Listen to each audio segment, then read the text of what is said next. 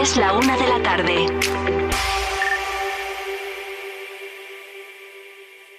Vive Castilla y León en Vive Radio. Con Carlos Tabernero.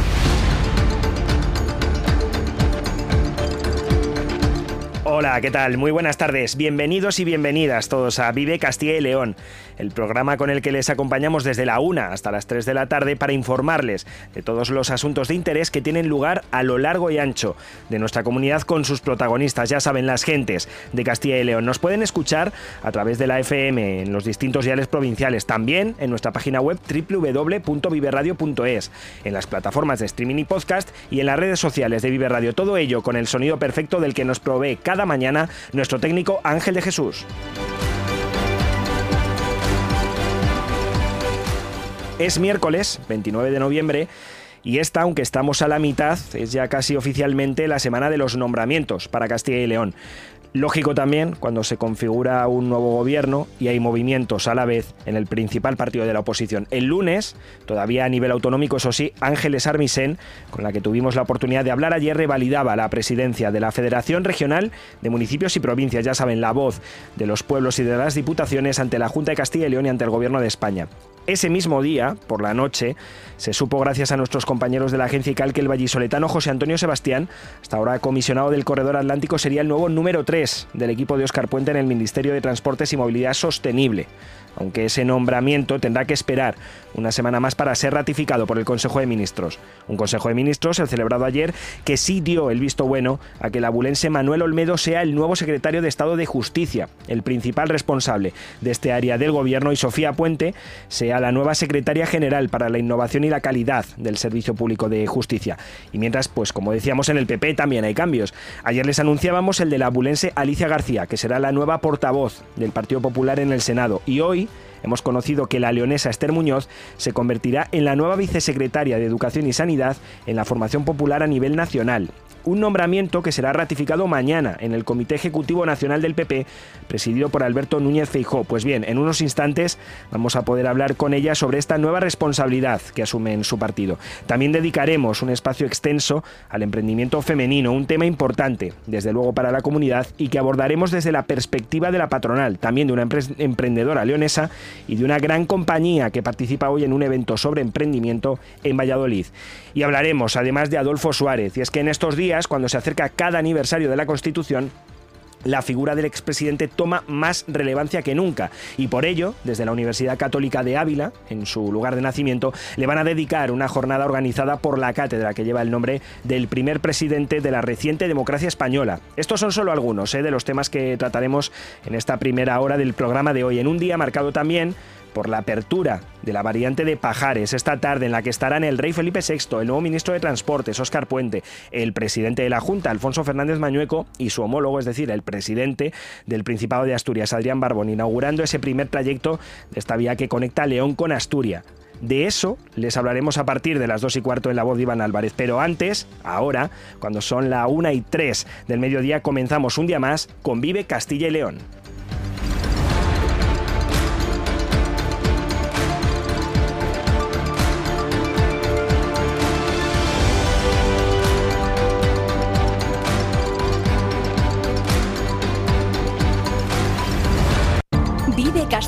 En Vive Radio con Carlos Tabernero. En Vive Radio escuchamos lo que pasa a nuestro alrededor y te lo contamos. Para informarte. Para entretenerte. Para emocionarte. Con las voces más locales y los protagonistas más cercanos. Vive tu ciudad. Tu provincia. Vive su cultura. Su música. Su actualidad. Su deporte. Sus gentes. Vive lo tuyo. Vive tu radio. Vive Radio. Vive la actualidad de Castilla y León en Vive Radio.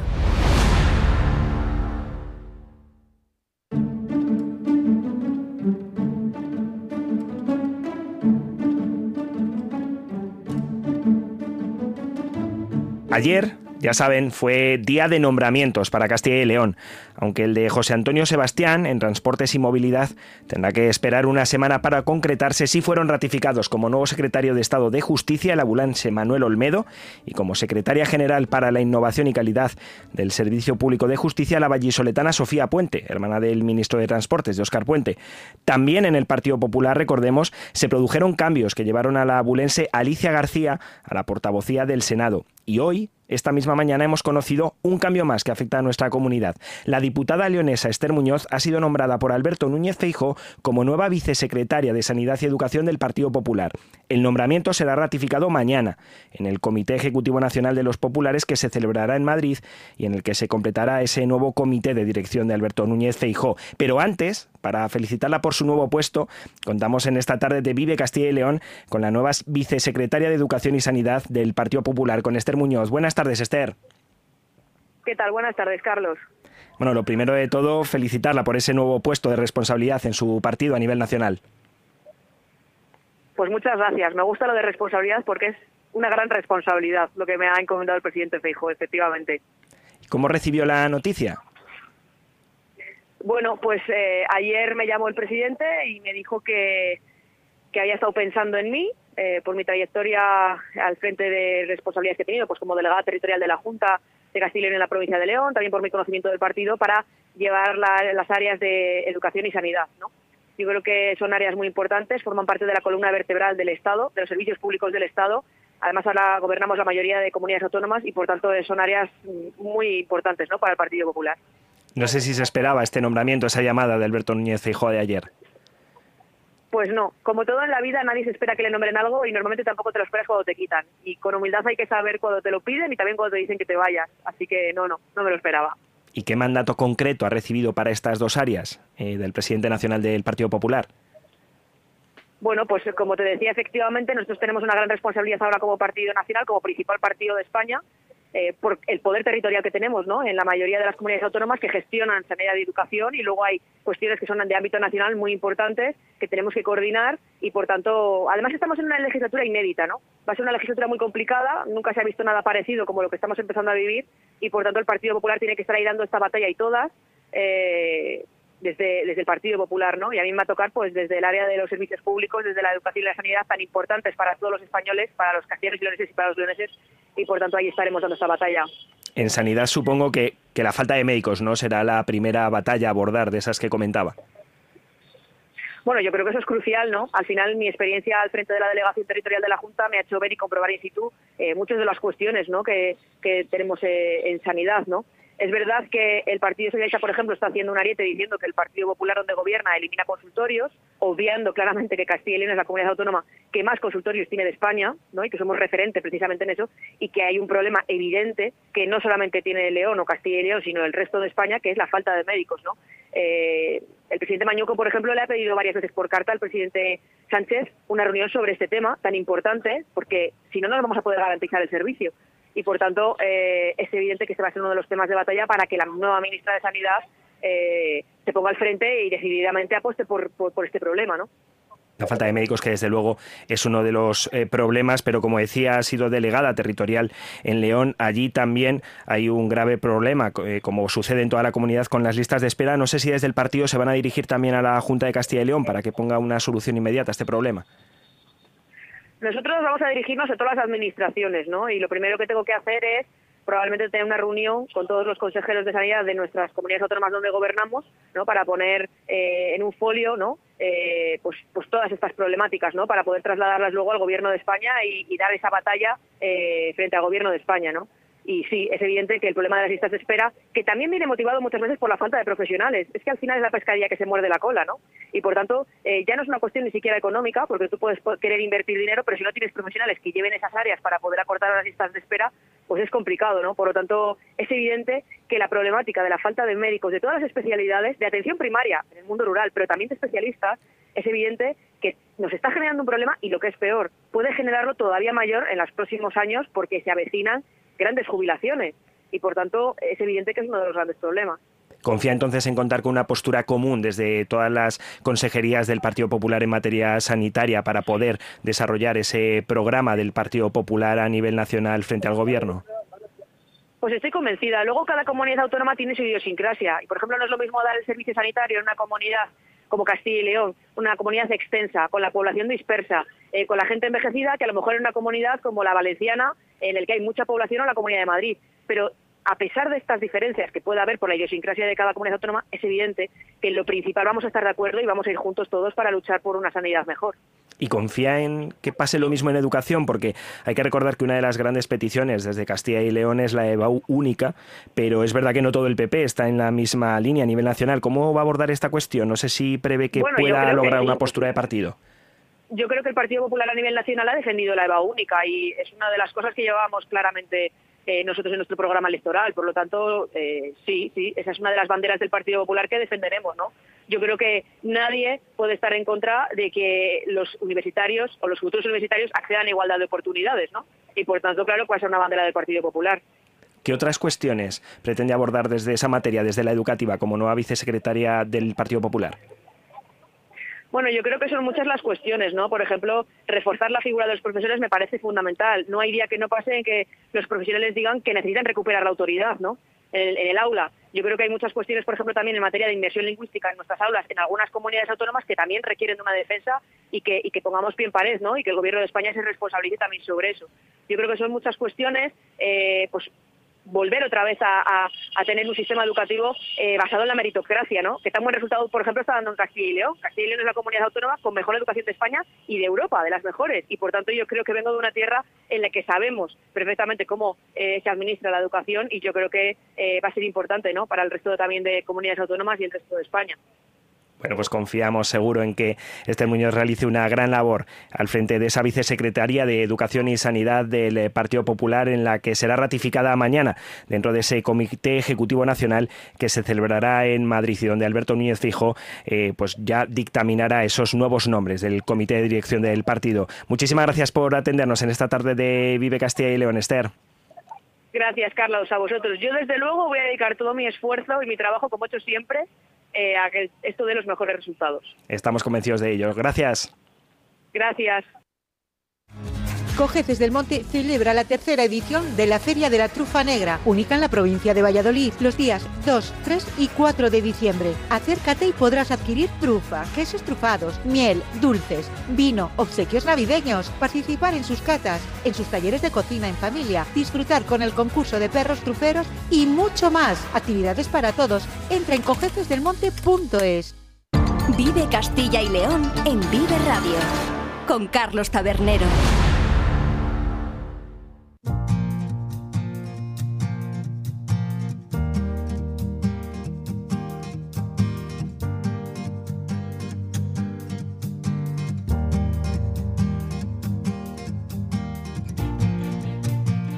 Hoy vamos a hablar de emprendimiento, en concreto de emprendimiento femenino. En España, las mujeres emprendedoras representan un tercio del total y su número alcanza las 650.000 mujeres que montan un negocio.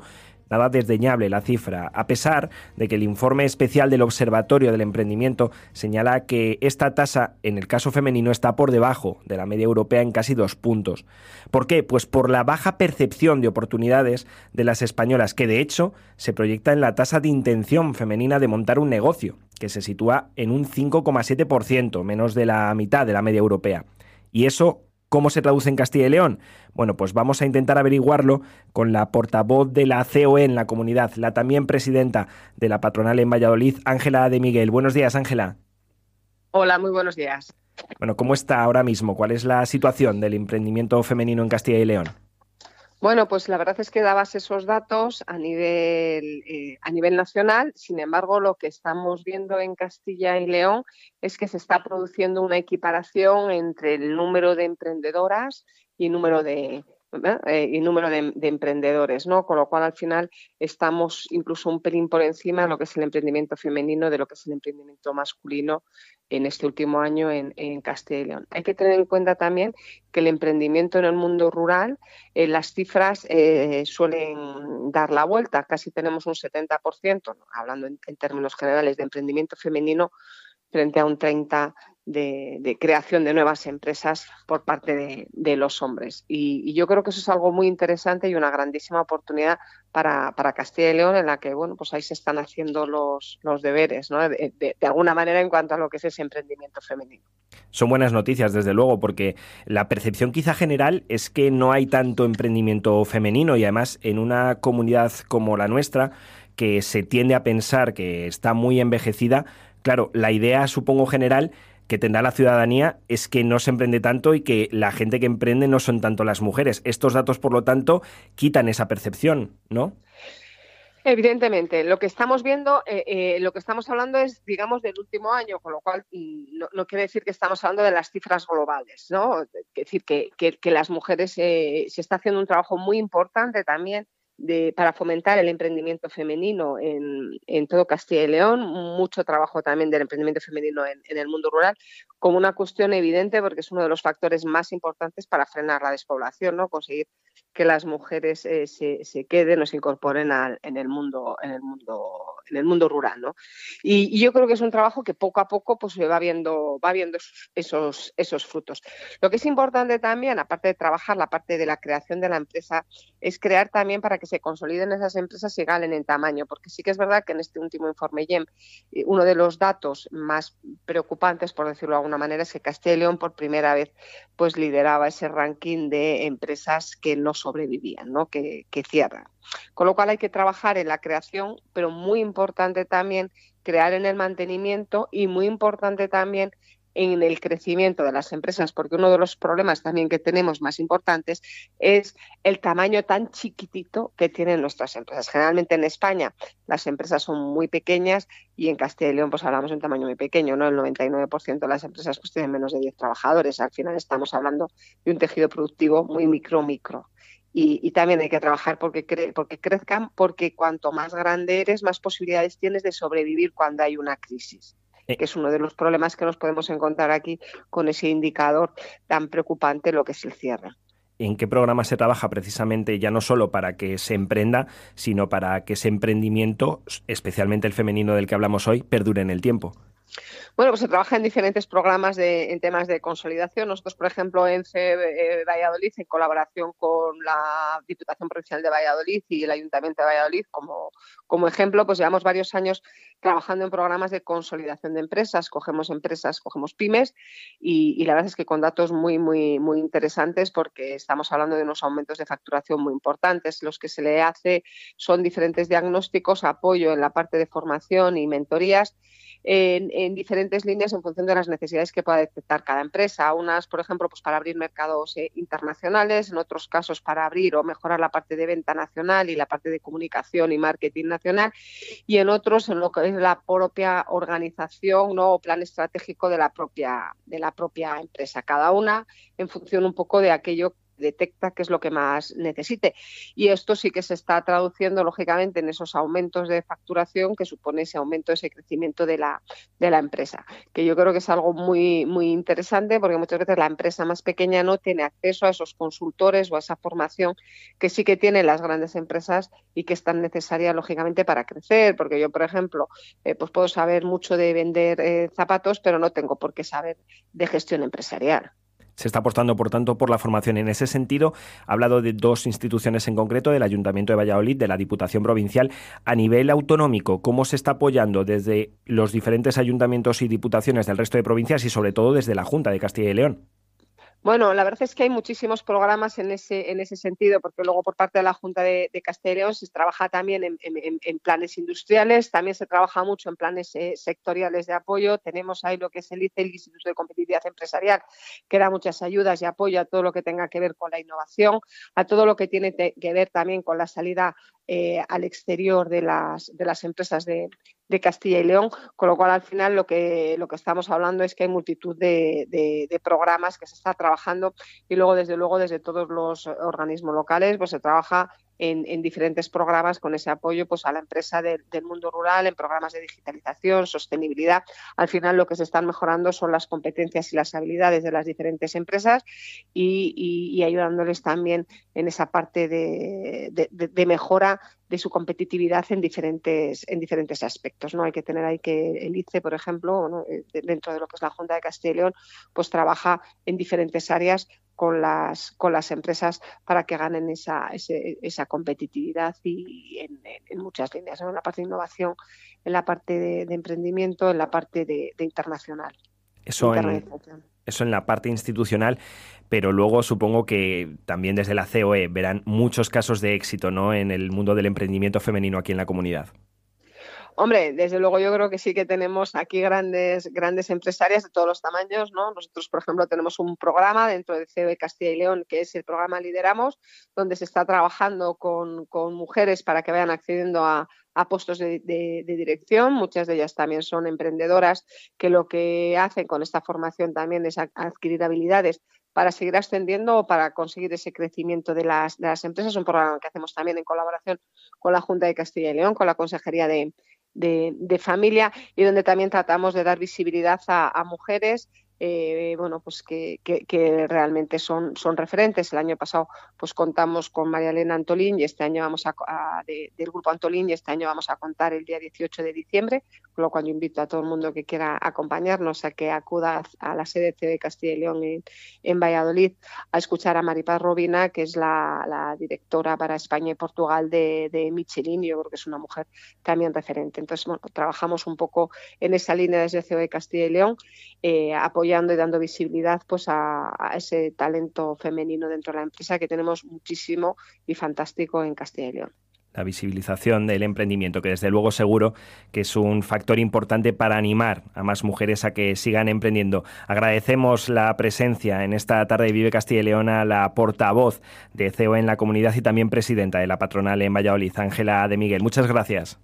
Muchísimas gracias y buen día a todos los oyentes. Precisamente sobre uno de esos casos de éxito vamos a hablar ahora, el de una apicultora del Bierzo que hace ocho años ya decidió dar el paso de montar una empresa innovadora en el desarrollo de productos apícolas.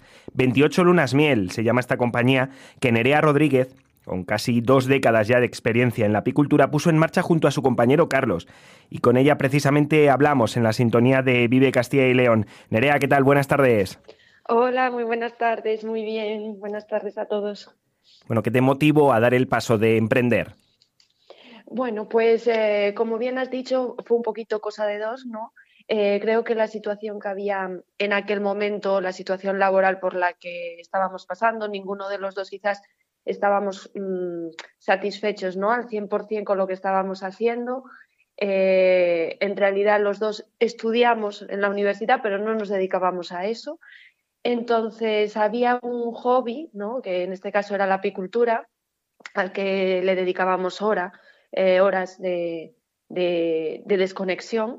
Y bueno, pues eh, un día decidimos que, quizás ese era pues eh, lo que debíamos hacer en nuestro tiempo laboral también. Y fue un poco esa la decisión, la insatisfacción laboral, yo creo, y el querer hacer lo que nos gusta en realidad, porque como todos, pues dedicamos muchas horas al trabajo, entonces pues mejor algo que, que nos complete, ¿no? Desde luego. En este caso, lo has comentado, fue un emprendimiento compartido.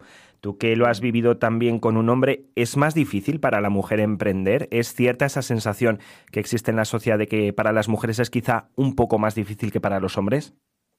Mm, a ver, hay temas o hay momentos en los que una sí que se frustra, ¿no? Dice, bueno, pues no sé si me estarán tomando muy en serio o lo típico de, perdona, ¿puedo hablar con tu jefe? Esa frase la he oído un montón de veces, un montón.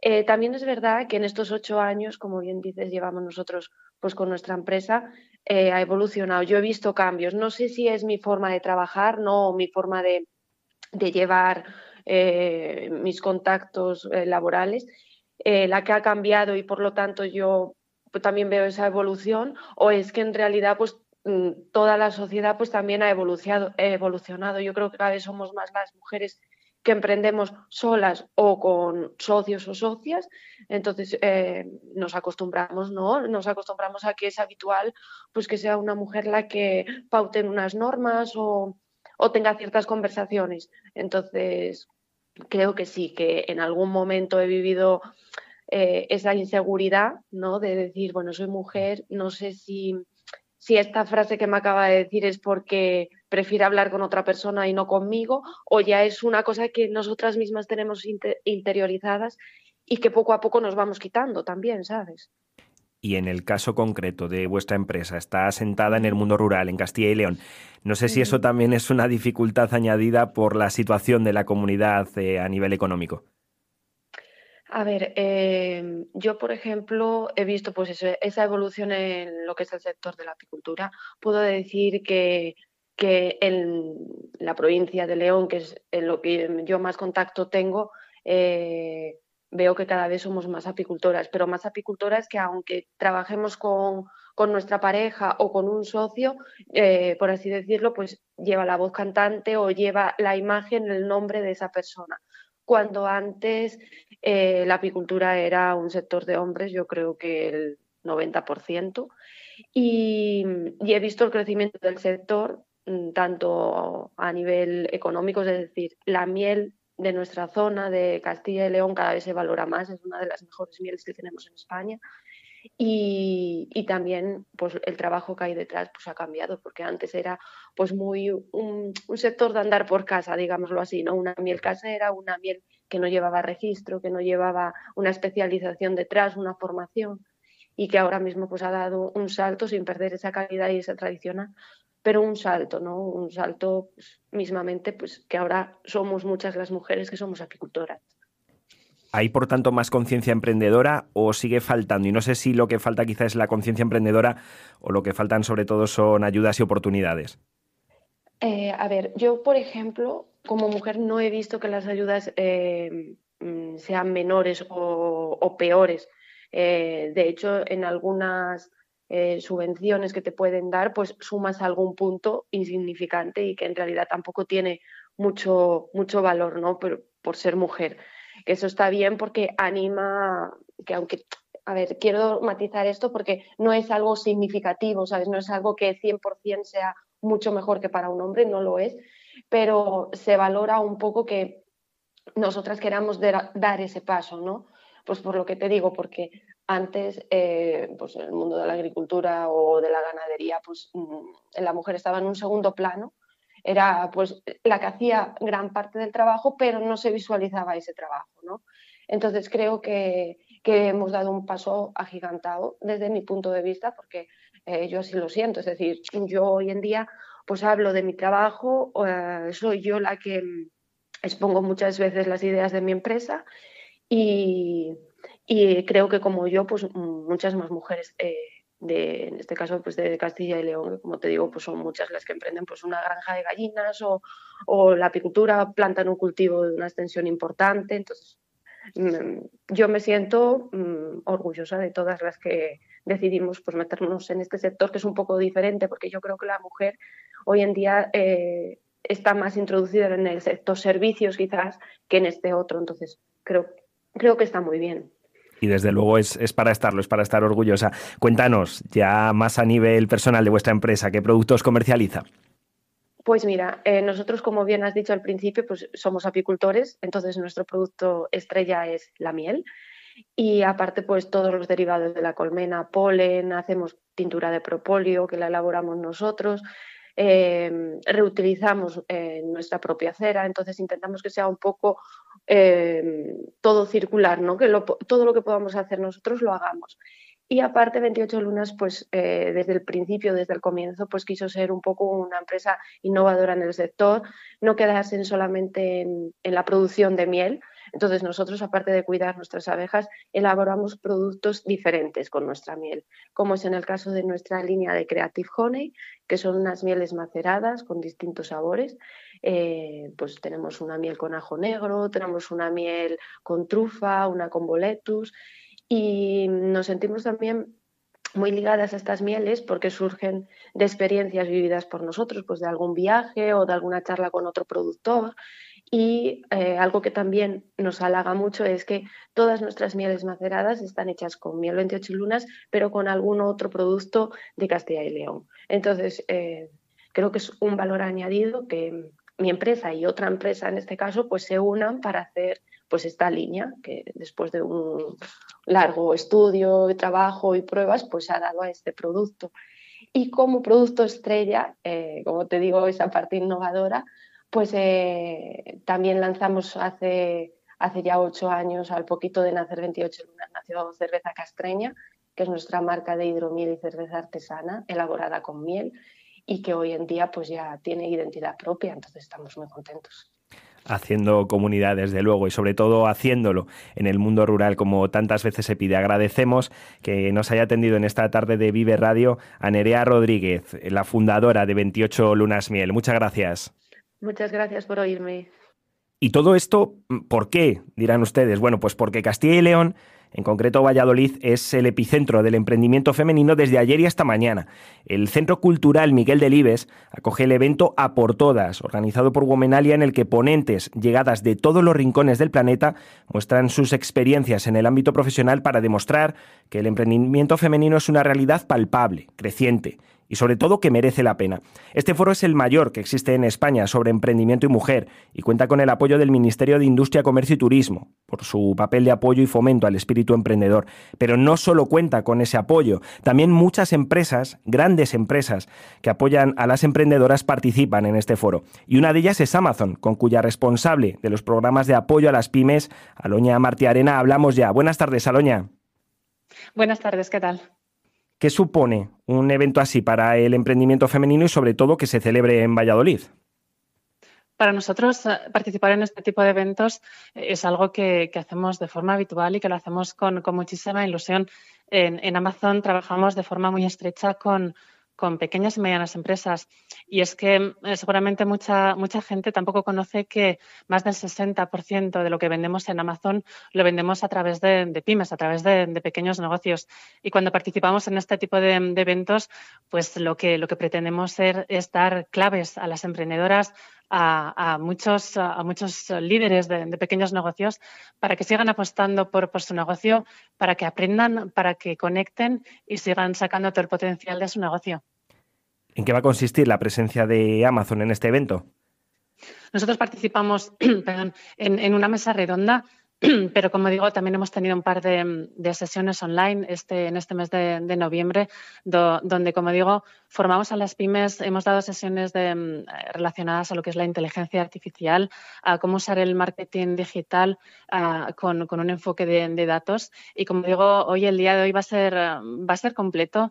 Tenemos charlas sobre la conciliación, sobre inteligencia artificial, mesas redondas, eh, habrá momentos para conectar. Ah, hay también un concurso de, emprendedoras que estarán presentando su, proyecto eh, y tendremos tiempo para aprender, para conectar y, como digo, para, salir después de este día tan intenso con, mucha ilusión y esperemos que, sea provechoso para todas las emprendedoras que, que se acerquen hoy. Muchos oyentes se estarán preguntando cómo se puede apoyar desde una gran empresa al emprendimiento. ¿No es contraintuitivo?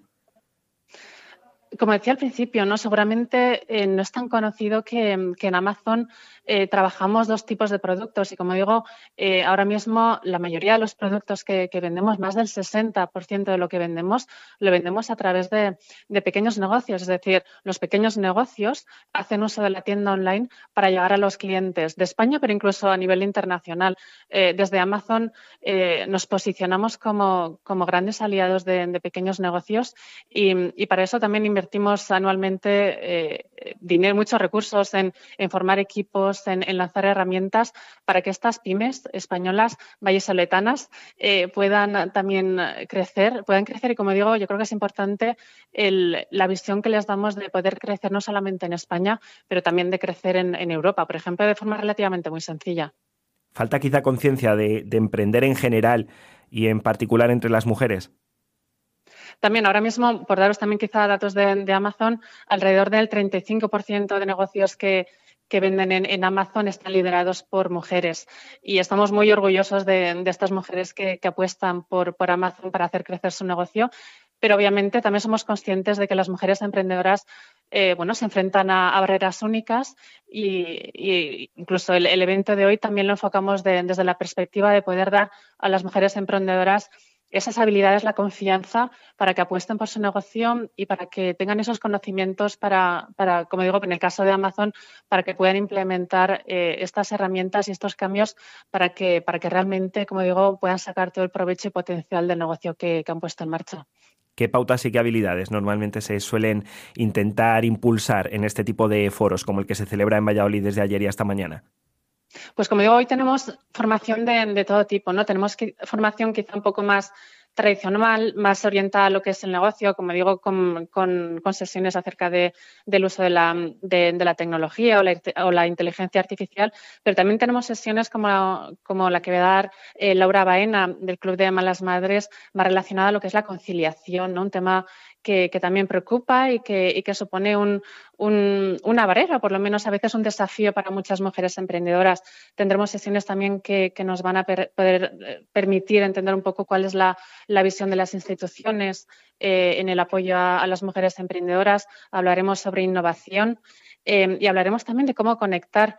sabemos que muchas veces para las mujeres emprendedoras las conexiones son algo que, les da muchísimo valor a la hora de, bueno, de dar pasos importantes en el negocio y habrá momentos, como digo, para, para, conectar, para hacer esos lazos que el día de mañana quizás sirvan para, para dar un pasito más en el negocio conexiones y lazos que desde luego seguro que serán muy importantes para las emprendedoras de Castilla y León que acudan a este evento a por todas, tanto en lo que queda de jornada de hoy como en la de mañana, para buscar que el emprendimiento femenino siga creciendo en Castilla y León. Agradecemos a Aloña Martiarena, la responsable de programas de apoyo a las pymes de Amazon, que nos haya atendido en esta tarde de Vive Castilla y León. Muchísimas gracias a vosotros. Nosotros seguimos, así que no se muevan. El sector primario en Castilla y León es el protagonista cada mañana en Vive Radio. Desde las 7 y 10 de la mañana, de lunes a viernes. Jaime Sánchez Cuellar te ofrece toda la actualidad informativa relacionada con la agricultura y la ganadería. Para estar al día. Para estar al día. Vive el campo. De lunes a viernes, cada mañana. Vive el campo. Aquí. En Vive Radio. Vive Castilla y León en Vive Radio. Con Carlos Tabernero.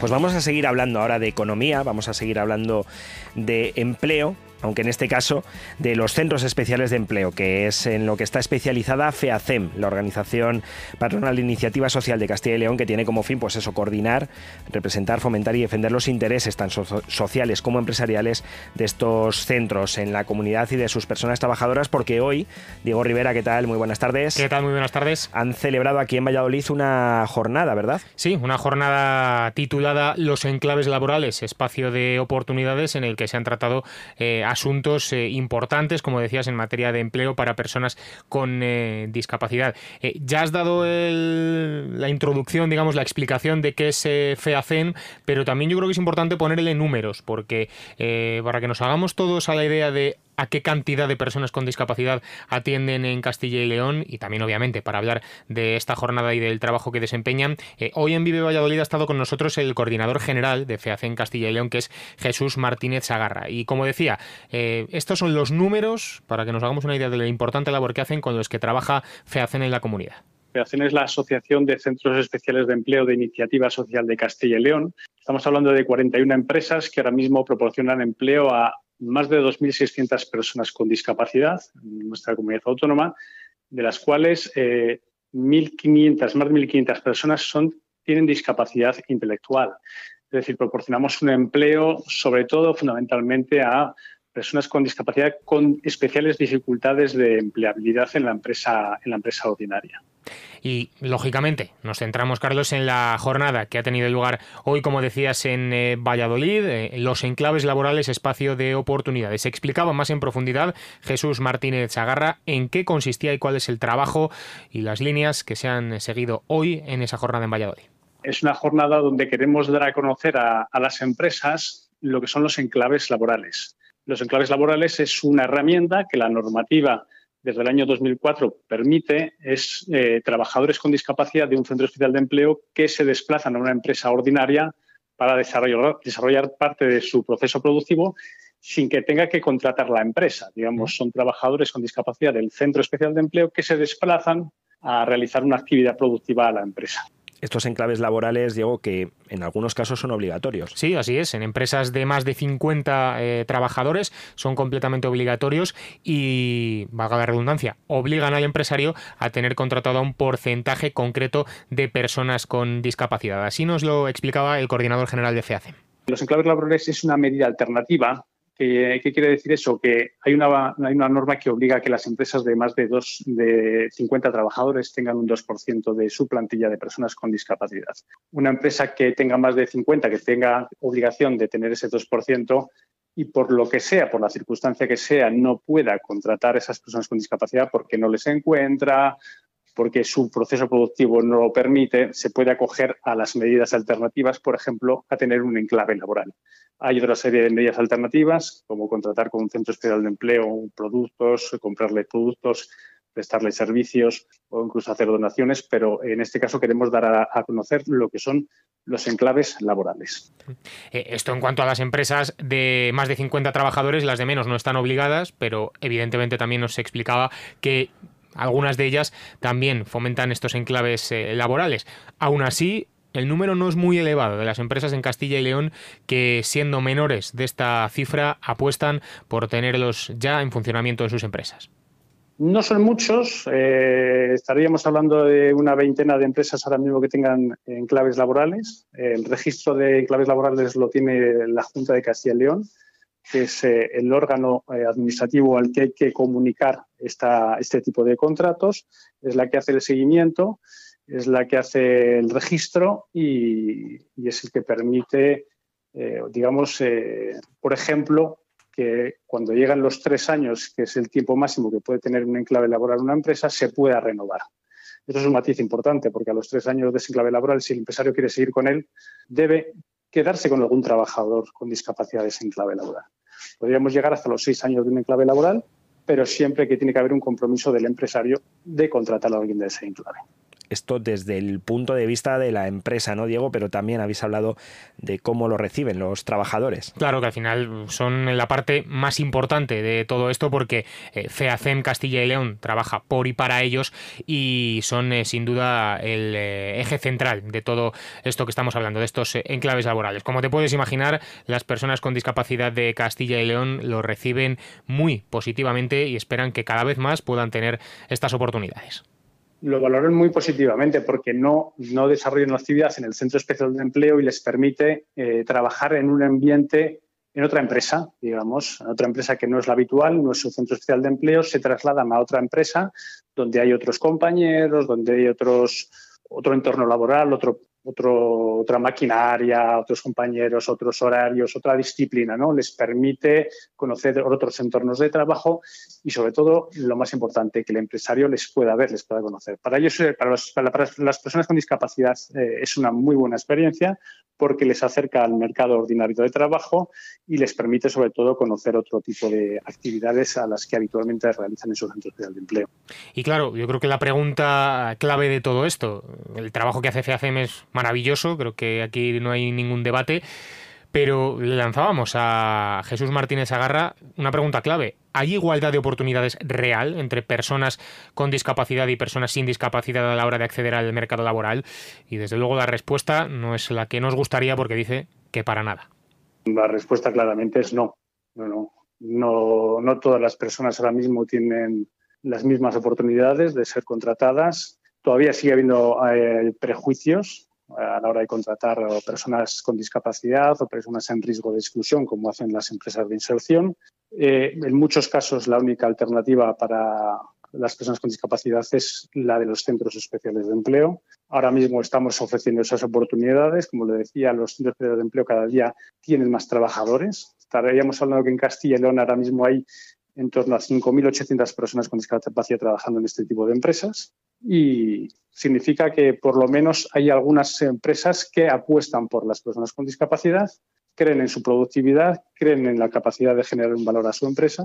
Y eso es lo importante, ¿no? más, más allá de la tipología de empresa, es que se vaya generando empleo para personas con discapacidad nos quedamos desde luego con ese mensaje de que sí hay empresas que apuestan por las personas con algún tipo de discapacidad y que no tienen ningún prejuicio. Por el contrario, sí que hay algunas que lo tienen. Esperemos que cada vez sean las menos. Muchísimas gracias por toda esta información, Diego Rivera. Hasta luego, Carlos. Nosotros seguimos, no se vayan. Vive Castilla y León en Vive Radio con Carlos Tabernero.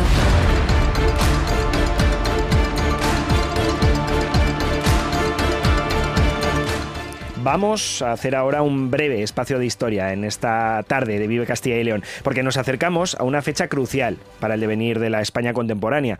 El 6 de diciembre, ya saben, se conmemora el 45 aniversario del referéndum con el que los españoles que entonces eran mayores de edad votaron la Constitución, la Carta Magna que, como tantas veces dicen los políticos, pero que no por ello es menos cierto, nos dimos para crear un espacio de convivencia democrática que sigue durando a día de hoy, que esperemos que sea por muchos años más. Pues bien, una de las figuras más relevantes casi la que más en aquel momento histórico fue la del presidente del gobierno, entonces el primero de la democracia, Adolfo Suárez que para aquellos pocos que no lo sepan, pues nació en la localidad abulense de Cebreros y siempre presumió de su tierra.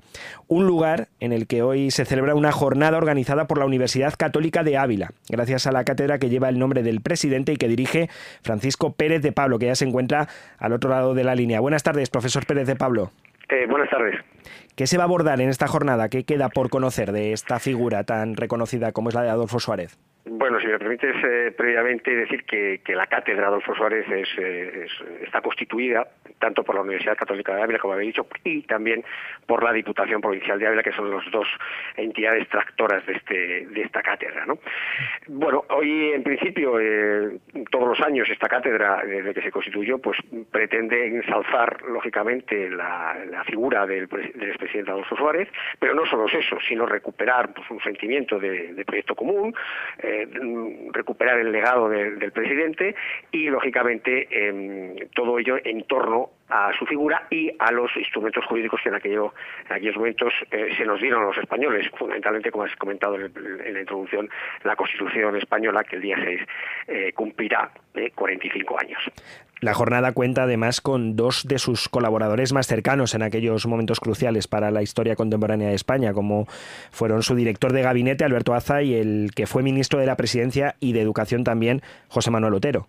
Sí, en efecto, la, jornada que comenzará a las 5 de la tarde en el Palacio de los Serrano eh, cuenta, va a contar con tres, tres, creo, ponentes de primer nivel y de eh, pleno conocimiento de, lo que aconteció en aquella época y de lo que no se nos puede aportar ahora. Como bien comenta eh, don Alberto Aza, que fue director del gabinete del presidente en el año 77 y luego también fue secretario de, la Casa Real, o actualmente consejero del Consejo de Estado.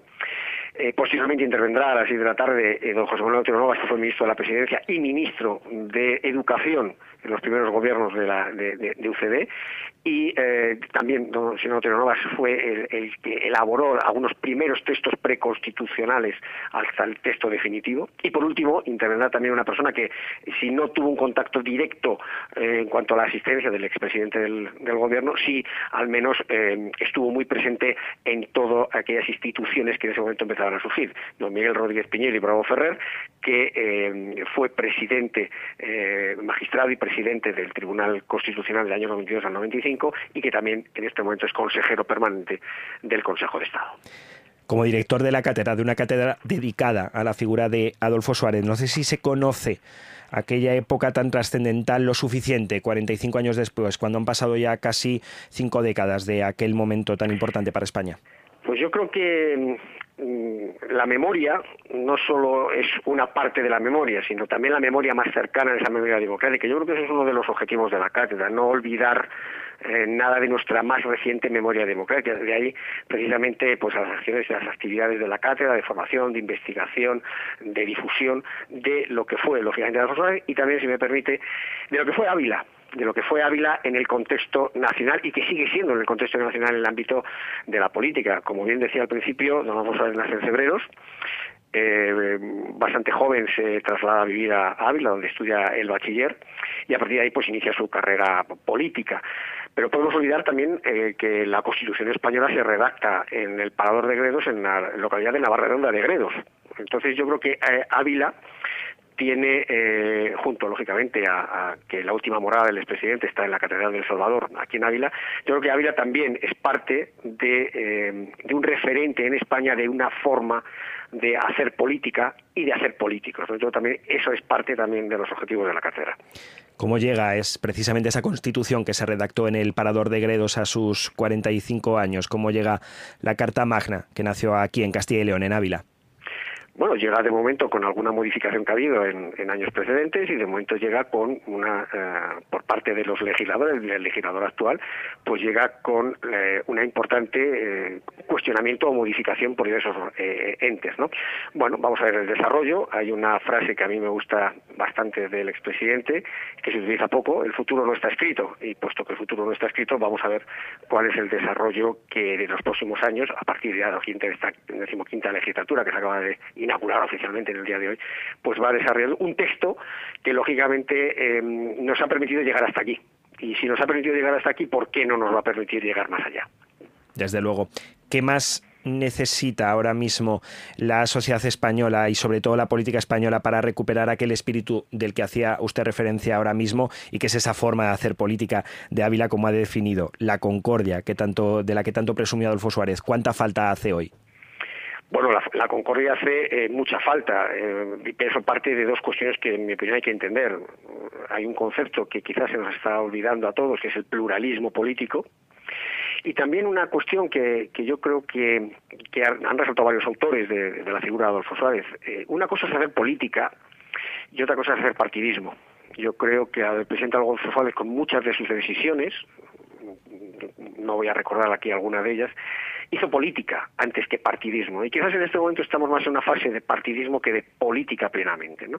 Yo creo que para, esa, eh, para ese eh, consenso, esa concordia eh, y esa convivencia también conlleva, lógicamente, un, parte importante pues de moderación y de reconciliación, ¿no? que yo creo que también eso eh, ayudará a, entender, sobre todo a las, generaciones más jóvenes y a muchas de las instituciones, porque no olvidemos que en España todas las instituciones, de cualquier que sea la actividad o la base jurídica, tienen que tener un régimen democrático en su funcionamiento. Yo creo que eso también hay que, eh, desde la cátedra, queremos imbuirlo al ámbito de la sociedad. También supongo que será importante que esta jornada se desarrolle dentro de una cátedra que está dentro de una universidad. Es decir, que llegue el mensaje de Adolfo Suárez y de aquella época a los más jóvenes.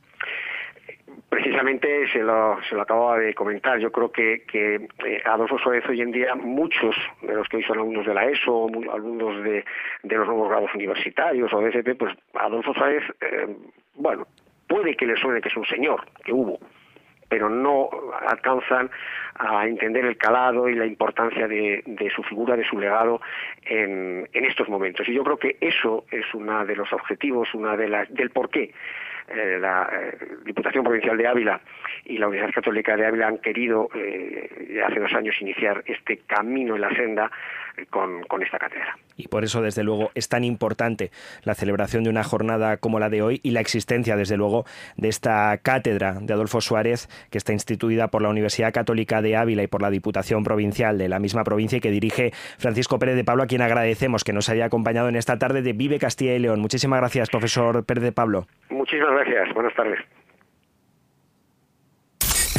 En Vive Radio escuchamos lo que pasa a nuestro alrededor y te lo contamos. Para informarte. Para entretenerte. Para emocionarte. Con las voces más locales y los protagonistas más cercanos. Vive tu ciudad. Tu provincia. Vive su cultura. Su música. Su actualidad. Su deporte. Sus gentes. Vive lo tuyo. Vive tu radio. Vive Radio.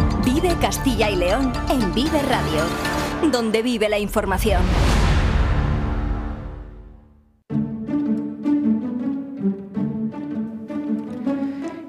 Y nos vamos acercando ya a las 2 de la tarde, siete minutos quedan para ese momento en que haremos la desconexión con nuestros informativos regionales. Pero antes, Lidia Vega, ¿qué tal? Buenas tardes. Muy buenas. Vamos a hablar de esa tradicional ¿no? subasta benéfica de capones que celebra hoy la Fundación Cascajares en el Teatro Calderón de Valladolid. Pues sí, además en un año muy importante para esta compañía palentina que vivía a principios de año su peor momento. Este evento contará con la mítica casa de subastas Christie's y se celebró por primera primera vez hace 24 años en el Campo Grande de Valladolid. Este año vuelve a la provincia y hemos hablado esta mañana en Vive Valladolid con Alfonso Jiménez, presidente de Cascajares, y nos hablaba así del recuerdo que tiene de esa primera edición.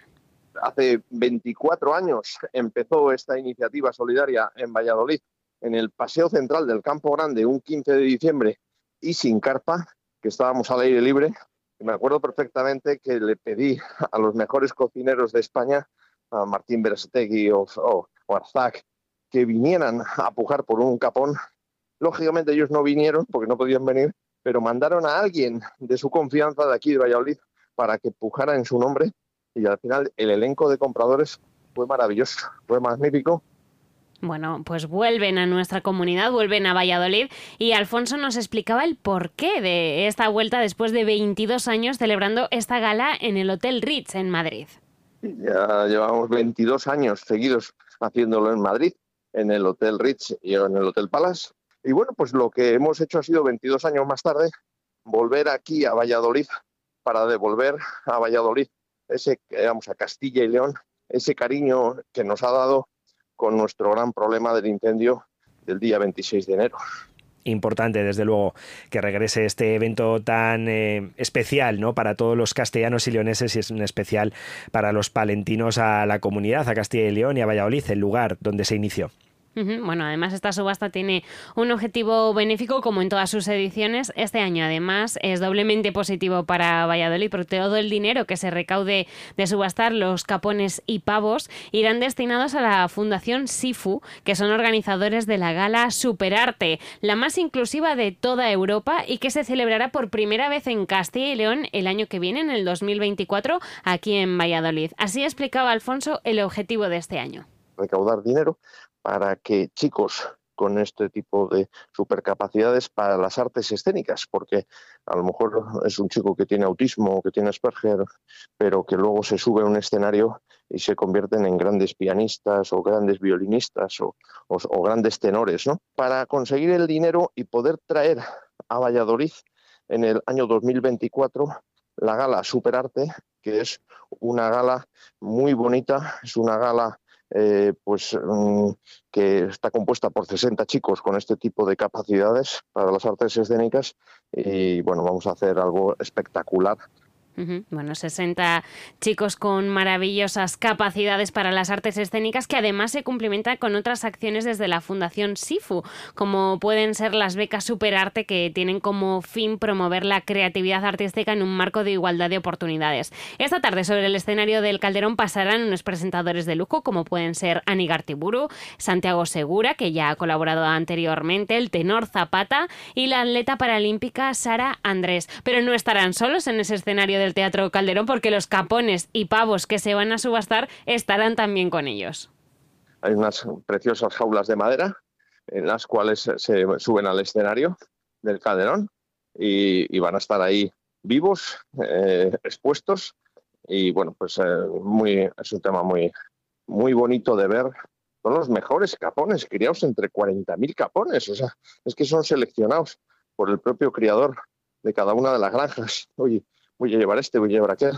Y bueno, pues es algo que es diferente, ¿no? Es algo sorprendente vivos, ¿eh? Esto es como los restaurantes, esos que tanto parece que aparecen en Estados Unidos o incluso alguna vez se hace la broma sobre el País Vasco de que vas y eliges a la vaca y te la... Está, está para el plato, por favor. Bueno, pues sí, yo tampoco me lo esperaba, me esperaba que fuesen vivos, pero es que cada persona que consigue un ejemplar tiene varias opciones para el fin de su animal. Algunos se los llevan a sus propias fincas, otros piden a cascajares que los asen, los donan a comedores sociales o algunos pues incluso piden un indulto para el animal. Para asistir a esta subasta, si te apeteciese, Carlos, es demasiado tarde, ya lo siento. Las 660 entradas que salieron a la venta se agotaron a las 24 horas, pero el año que viene pues habrá otra oportunidad para, para asistir. Como muchos sabréis, este año ha sido muy difícil para la fábrica ya que el 26 de enero se quemó al completo en la localidad de Dueñas. He preguntado a Alfonso porque imaginando, no creo que el 27 de enero, el día después, pensaran en que celebrar esta gala este año era algo viable y de hecho suena más a sueño que a realidad, ¿no? Sí, en Cascajares siempre hemos soñado más que hemos dormido y, para nosotros el, volver a empezar antes de la Navidad era algo más que un sueño, porque lo necesitábamos, necesitábamos estar listos para poder hacer la campaña de Navidad, porque si no nos iría mal y fallaríamos a nuestros clientes. Bueno, pues exactamente. Estamos llegando a Navidad, la época del año más importante para esta empresa. Y además de que Cascajares haya renacido de las cenizas, este año se han marcado un objetivo de decenas navideñas superior a las cifras de los años anteriores. Está previsto que 700.000 familias tienen con alguno de sus platos en estas fechas. Llegamos a fin de año, todos tendríamos que mirar hacia atrás y hacer un resumen. Eh, para algunos será más positivo que para otros, pero este objetivo le he pedido a Alfonso que si me podía resumir el 2023 en una frase. La gran cura de humildad, porque nosotros el día 25 de enero estábamos tocando el cielo con los dedos, eh, la, empresa estaba en su mejor momento y de repente el día 26 de enero, cuando crees que lo tienes todo, lo pierdes todo, te toca volver a empezar, ¿no? Así que esa gran cura de humildad, que a veces cuando pierdes la humildad lo pagas, pues ahora nada, y con toda la humildad del mundo empezar desde abajo y tirar para arriba.